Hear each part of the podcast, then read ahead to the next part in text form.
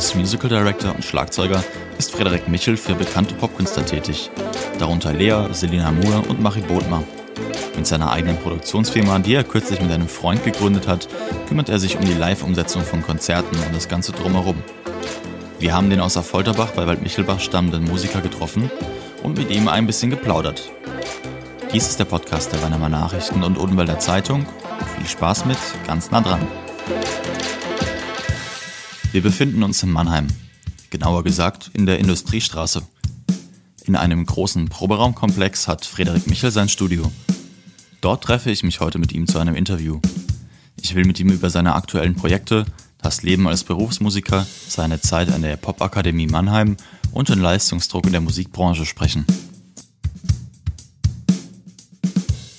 Wir bleiben beim letzten Stichwort und ich will von dem Schlagzeuger wissen, wie er mit Lampenfieber umgeht. Ich kann es eigentlich ganz gut ab, ehrlich gesagt. Und ähm, ich weiß auch, was ich kann. Und ähm, ich weiß äh, eigentlich ähm, alle Situationen gut einzuschätzen und ähm, versuche mich immer so gut es geht vorzubereiten.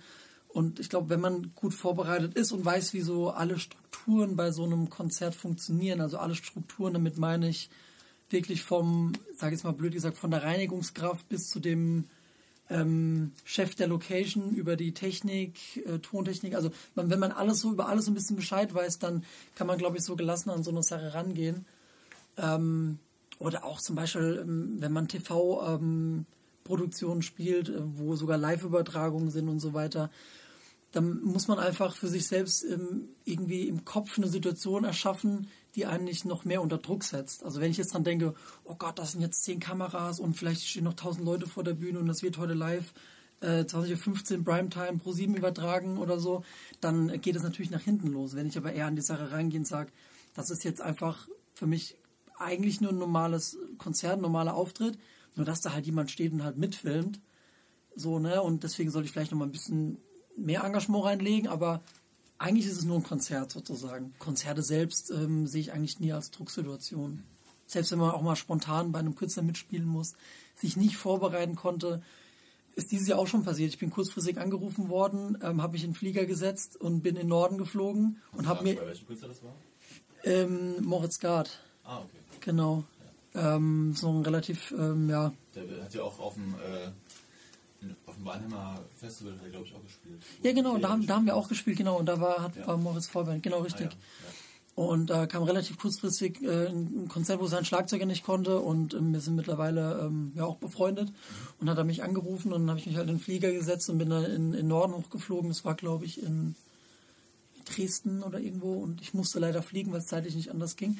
Und habe ich halt auf dem Flug dann die Songs angehört und habe mir versucht, schnell irgendwie Notizen zu machen und bin halt aus dem Flieger raus, direkt dorthin und dann haben wir direkt gespielt. Aber ich sehe das dann eher nicht so als Leistungsdruck, sondern ich finde, das ist dann eher eine Herausforderung und eher was, was, was, was Spannendes, weil dann jeder mal aus seiner Comfortzone rausgeholt wird. Jeder muss auf den anderen eingehen auf der Bühne und so und das ist einfach eine andere Situation. Frederik Michel sitzt nicht nur für bekannte Pop-Acts hinter dem Schlagzeug, er kümmert sich auch um all das, was bei einem Live-Konzert so außenrum anfällt. Ich bin Schlagzeuger, aber ich bin für ähm, ähm, einige Acts, für die ich spiele, bin ich auch Music Director. Das heißt, ich kümmere mich da um die Live-Umsetzung, äh, sprich äh, die Studioproduktion, also die Musik, wie man sie auf CD und so weiter kennt, ähm, in einen Live-Kontext umzusetzen und mit Live-Band, in eine Live-Show einzuarbeiten und so weiter. Ähm, das ist ein Aspekt und der andere Aspekt ist, ähm, dass ich ähm, ja vor kurzer Zeit ähm, eine Art Veranstaltungstechnikfirma oder eine Live-Produktionsfirma gegründet habe mit einem Freund von mir zusammen, ähm, wo wir uns um die ähm, technische Umsetzung von Live-Produktionen kümmern. Das heißt, kannst du das für jemanden, der, der keine Vorstellung hat, kannst du das kurz auf, aufdröseln, was ähm, das alles heißt, was äh, dranhängt? Ja, also quasi mit der Firma geht es darum, dass wir quasi ähm, den, den, den Künstlern im Grunde genommen Material zur Verfügung stellen, damit sie bestmöglichst ihre Konzerte spielen können. Material bedeutet in dem Fall Mikrofone, Verkabelungen, Mischpulte, äh, Licht. Ähm, wir kümmern uns auch darum, dass die von A nach B kommen. Das heißt, wir stellen noch Fahrzeuge zur Verfügung, besorgen denen ähm, entsprechende Crew, also Licht, Tontechniker, Leute, die Instrumente auf und abbauen. Man müsste sonst jeden Tag, wenn man irgendwo in eine neue ähm, Location reinkommt oder auf ein neues Festival, müsste man jeden Tag fremdes Material benutzen und die Erfahrung zeigt oder hat, ja, hat schon immer gezeigt und zeigt es auch heute noch, dass nie das Material da ist, was man bestellt hat im Vorhinein. Und dann muss man immer Kompromisse eingehen und das wirkt sich dann immer auf die Show aus am Ende. Man muss jeden Tag einen ausgiebenden Soundcheck machen. Ähm, dann funktioniert irgendein Kabel nicht oder weiß ich, ein Mikrofon. Ähm, Gerade bei Sängern äh, wichtig, dass das Mikrofon nicht stinkt oder nicht verrostet ist und so weiter. Und das sind alles Aspekte, die dazu führen, dass man ähm, schon seit vielen Jahren, ähm, gerade wo auch das Equipment immer leichter und ähm, einfacher zu bedienen äh, wurde, ähm, das hat dann dazu geführt, dass man äh, die Sachen einfach selbst mitbringt. Was sind denn deine, deine persönlichen Ziele so in der Zukunft? Würdest du sagen, eher im Schlagzeug veranlagt, eher mit deiner Firma veranlagt, da weiterzukommen? Eine Symbiose aus beidem im besten Fall. Ähm, was, sind, was sind so deine, deine Goals? Mm, also, es ist natürlich so, dass ich ähm, hauptberuflich Schlagzeuger bin und das soll auch so bleiben.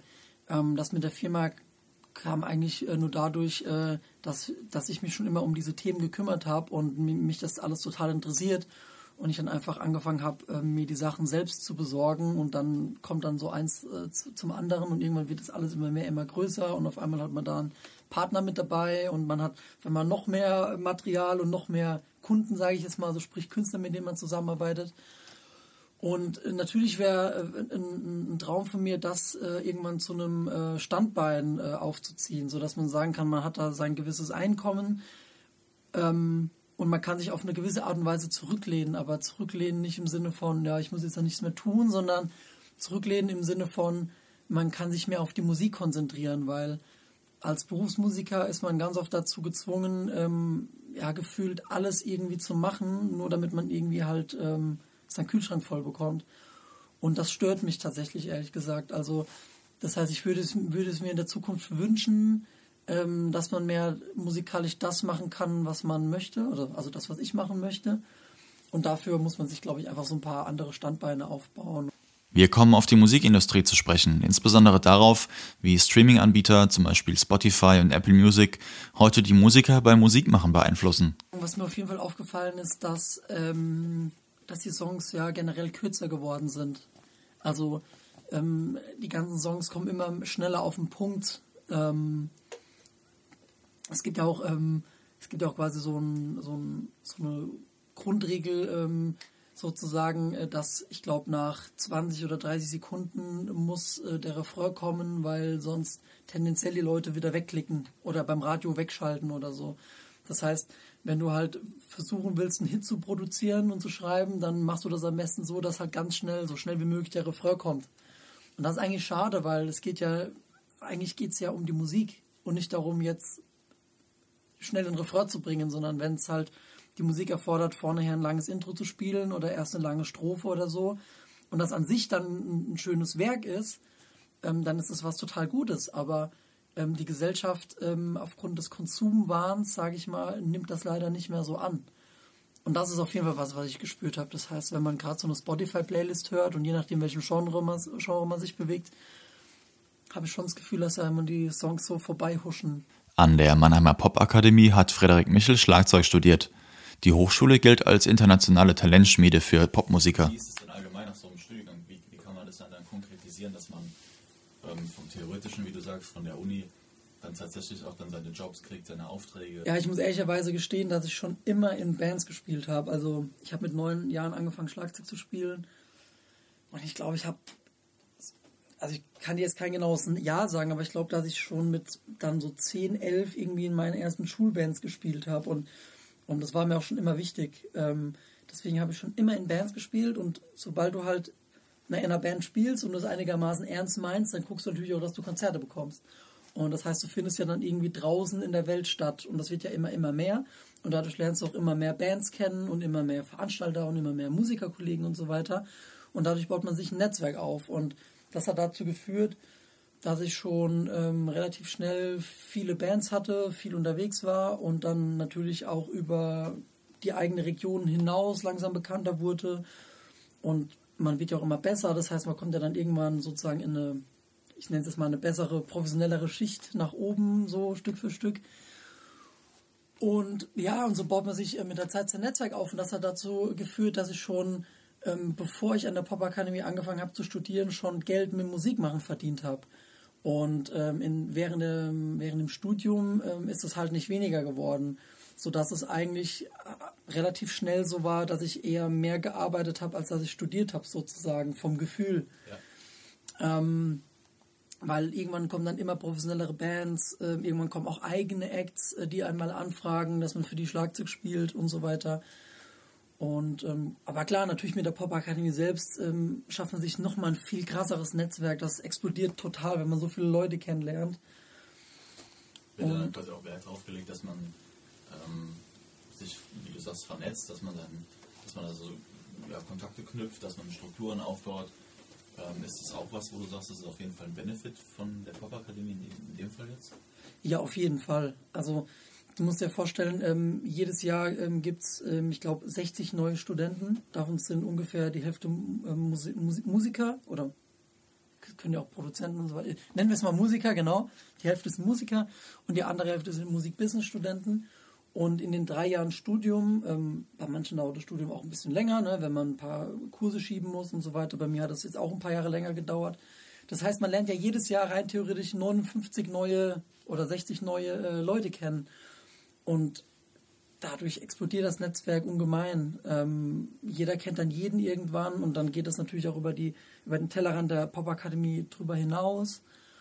Und ähm, da wird auch schon viel Wert drauf gelegt ähm, von Seiten der, der Popakademie, weil es gibt dann auch ähm, Aufgaben während des Studiums, wo man mit den Musik-Business-Studenten auch eng zusammenarbeiten muss, damit es dann irgendwann auch zu Kooperationen kommt. Und ähm, so ist es beispielsweise mit Alice Merton die war mit mir im Jahrgang.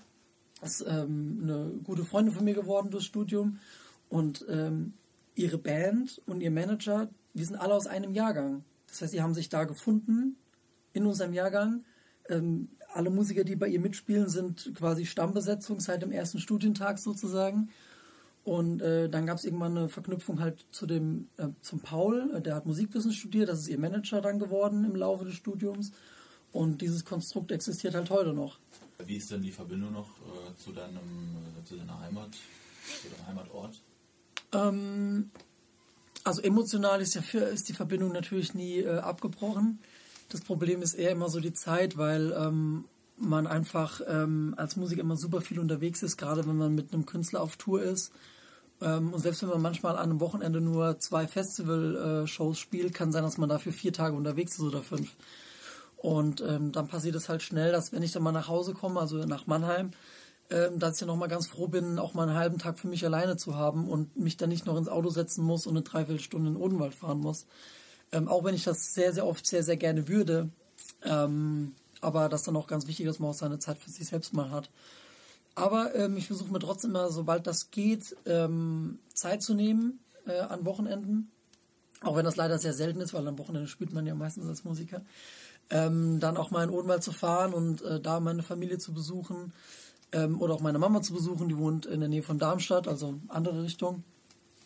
Ähm, ja, das, das passiert schon, ähm, ja, ich sag mal im schlimmsten Fall nur so einmal im Monat, aber ich versuche natürlich, dass das äh, auch öfter funktioniert. Am Schluss bleibt noch die Frage nach den Vorbildern. Ich glaube, ich glaube die, die, die Vorbilder oder die äh, Musiker, die es so gibt, wo, wo ich sagen würde, mit denen hätte ich mega Lust mal zu spielen.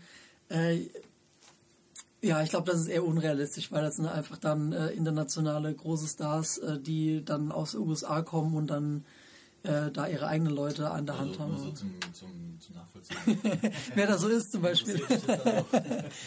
ähm, ich bin zum Beispiel ein ganz großer John Mayer-Fan.